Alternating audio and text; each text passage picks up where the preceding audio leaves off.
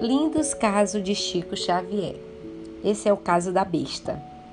Em 1931, quando Chico passou a receber as primeiras poesias do Parnasmo de Além Túmero, um cavalheiro de Pedro Leopoldo, muito impressionado com os versos, resolveu apresentar ao médio os poemas de certo escritor mineiro de passagem pela cidade o filho de João Cândido vestiu a melhor roupa que possuía e, com a pasta de mensagem debaixo do braço, foi ao encontro marcado.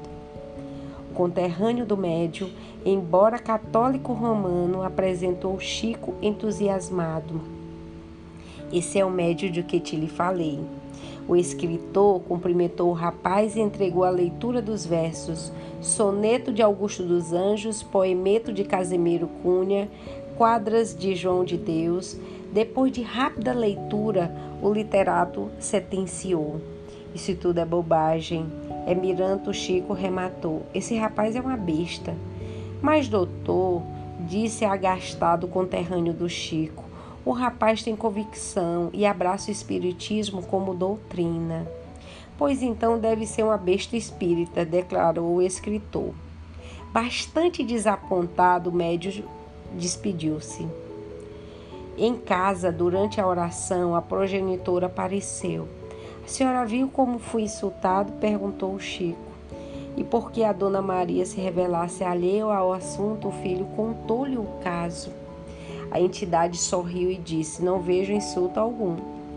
Creio até que você foi foi muito honrado. Um, uma besta é um animal de trabalho. Mas o homem me apelidou por besta espírita. Isso não tem importância, exclamou a mãezinha desencarnada. Imagine-se como sendo uma besta em serviço do Espiritismo.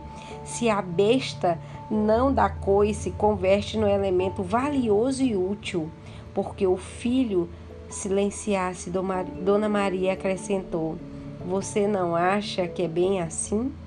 Chico refletiu e respondeu: É, pensando bem, é isso mesmo e o assunto ficou sem alteração.